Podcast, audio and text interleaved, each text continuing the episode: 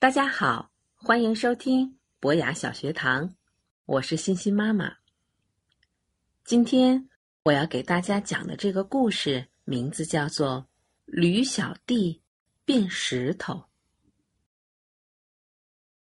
驴小弟跟爸爸妈妈住在燕麦谷的松果路，他有一个嗜好，就是搜集形状和颜色都很特别的小石子。在一个下雨的星期六，他找到一颗非常特别的小石子。这颗小石子红得像火，闪闪发亮，圆溜溜的像弹珠。也许是他太兴奋的缘故吧，他在端详这颗小石子时，竟然全身颤抖起来，而且落到背上的雨水也让他觉得凉飕飕的。真希望不要下雨了，他说。结果，雨真的停了。驴小弟大吃一惊。这雨不像平时那样是渐渐停下来的，而是忽然就停了。雨点儿还没有落到地面上就不见了，乌云也不见了，每一样东西都是干的，连太阳。都闪着耀眼的光芒，就好像根本没下过雨一样。在驴小弟短短的一生当中，从来没有一个愿望这么快就实现过。他突然觉得，这一定是魔法，而且一定是这颗特别的红石子造成的。于是，为了看看他的想法对不对。他把小石子放在地上，说：“我我希望再下雨。”结果什么也没有发生。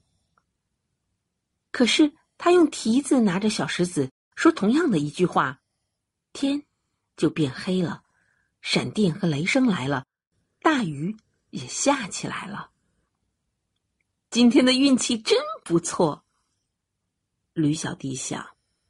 从现在起，我要什么就会有什么了。爸爸妈妈也可以想要什么就有什么。我的亲戚、朋友以及所有的人都可以想要什么就有什么了。驴小弟希望太阳再从天空出现，希望左后方脚蹄上一个疙瘩消失，结果都实现了。他开始走回家去。急着要用这颗神奇的小石头让爸爸妈妈惊喜一下，他巴不得马上就看到他们的表情。也许一开始爸爸妈妈根本不会相信他的话呢。就在驴小弟走过草莓山，心里想着有好多好多的愿望都可以实现的时候，竟然碰见了一只狮子。那只狮子既狡诈又饥饿，正在一堆高高的牧草后面瞪着他。驴小弟吓坏了。要是他没被吓坏的话，他就会想到要让这头狮子消失，或者希望自己可以平安的跟爸妈在家里。他可以希望狮子变成蝴蝶、小菊花，或者是蚊子。他本可以想好多好多办法。可是，驴小弟真的吓坏了，吓得没办法用心想。我我希望变成石头。他一说完，就真的变成了一块岩石。狮子跳过岩石，对着他闻了一百遍，绕着他走了一圈又一圈，最后迷迷糊糊。带着一肚子的疑惑走开了。我，我明明看见那只小驴子的，也许是我饿疯了。狮子说完，走开了。变成岩石的驴小弟就这样待在草莓山上。那颗神奇的小石子还在他的身边，但是他没有办法去拿了。啊，我好希望再变成我自己。吕小弟想，可是没有用呀，他必须得碰到那颗小石子，才能产生法力。但是，他根本没办法做到。他开始拼命的想，心里既害怕又着急，没有别人来帮他，他是一点希望也没有了。他想了许许多多的办法，最后他明白了，他唯一的希望是有人能发现这颗红石子，并且希望红石子旁边的这块岩石能变成一只驴子。当然了，一定会有人找到这颗红石子，因为它是那么闪亮耀眼。可是，世界上有谁会希望一块岩石？变成驴子呢？这个机会，顶多只有十亿分之一。最后，驴小弟睡着了。他不睡又能怎么样呢？随着星星的出现，夜来临了。这个时候，驴爸爸和驴妈妈。在家里走来走去，急得简直要发了疯。驴小弟从来没有过了吃晚饭的时间还不回家，他到哪儿去了呢？他们整夜没有睡，担心他出了什么事儿，希望他能在早晨之前回来。可是，这个希望当然是落空了。驴妈妈哭得很伤心，驴爸爸尽量安慰她。他们俩都希望他们的宝贝儿子跟他们在一起。往后，往后我再也不说他了。驴妈妈哭着说道：“不管他做错了什么事儿，我再也不说他了。”天亮了，他们到处向邻居打听。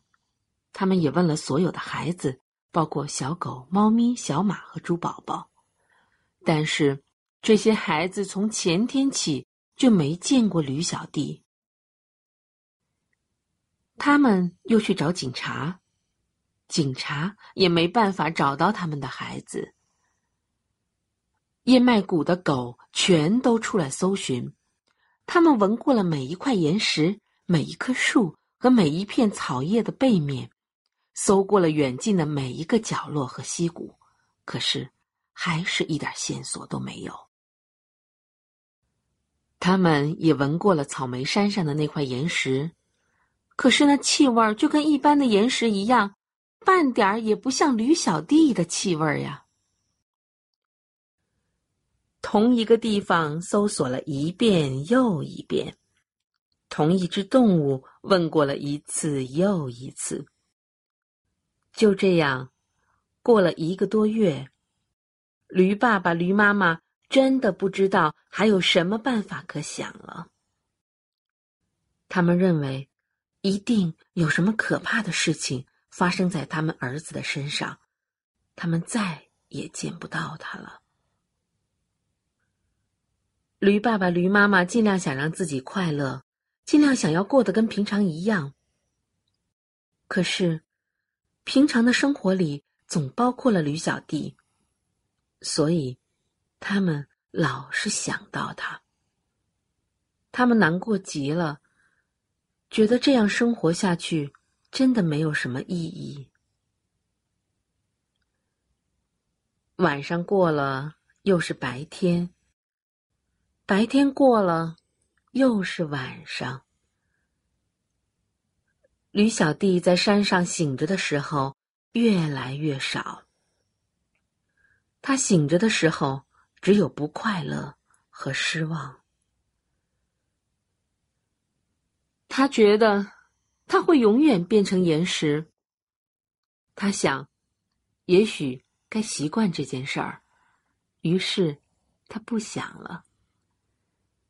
天渐渐变凉，秋天来了。树叶也都变了颜色。接着，树叶掉了，牧草也弯到了地面。随后，冬天来了，风刮过来，又刮过去。接着，下雪了，大多数的动物都躲在家里，靠着它们储存的食物过冬。有一天，一只狼坐在驴小弟变成的那块岩石上，饥饿的一遍又一遍的嗷叫着。然后呢？雪融化了，在春天的阳光下，大地又暖和了起来，树木花草也都发了芽儿，树又长出了叶子，花儿也露出他们年轻的脸庞。五月里有一天，驴爸爸一定要驴妈妈跟他去野餐，我们要打起精神来。他说：“虽然我们的宝贝儿子不在了，但我们要像从前一样好好的活下去。”于是，他们就到草莓山上去。驴妈妈就坐在那一块岩石上，他温暖的体温弄醒了正在冬眠的驴小弟。他真想大叫：“妈妈，爸爸，是我！”我就在这儿，我是你们的小宝贝，我就在这儿呀。可是，他不能说话，也发不出声音，就像石头说不出一句话一样。驴爸爸没有目的四处走动，驴妈妈把野餐摆在岩石上。他们的野餐有紫花苜蓿三明治。醋腌燕麦、黄樟色拉，还有牧草蜜饯。突然间，驴爸爸看到了那颗红石子。哦，这一颗石子真好看，他说：“小宝见了，一定会把它收藏起来的。”说完，他把这颗石子放到岩石上。这时候，驴小弟虽然还是石头，却像驴子一样完全清醒了。驴妈妈感到一种说不出来的兴奋。小宝爸爸，你知道吗？我有一种好奇怪的感觉，我觉得我们的儿子还活着，而且就在附近。我就是。我就是。驴小弟想喊，但是喊不出来。要是他知道，他背上的石子就是那颗神奇的小石子，那该多好呀！在这么可爱的五月天里，我好希望驴小弟能跟我们在一起。小宝爸爸。你是不是也这么想？驴妈妈问。驴爸爸瞧了他一眼，好像是说：“这还用你问吗？”驴爸爸和驴妈妈伤心的互相瞧着。我希望变回原来的我，我希望变回原来的我。驴小弟拼命的想。结果，一眨眼的功夫，他真的变回来了。之后的情景，大家大概想也想得到：又是抱，又是亲，问了又问，答了又答，还有怜爱的眼光和欢喜的感叹。等大家的心情平静了一点后。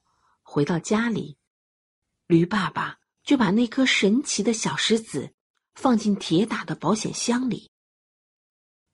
也许有一天，他们还会用到它。但是现在，他们还会希望什么呢？他们已经有了他们想要的一切了。好了小朋友们今天的故事就讲到这儿我们下次再见。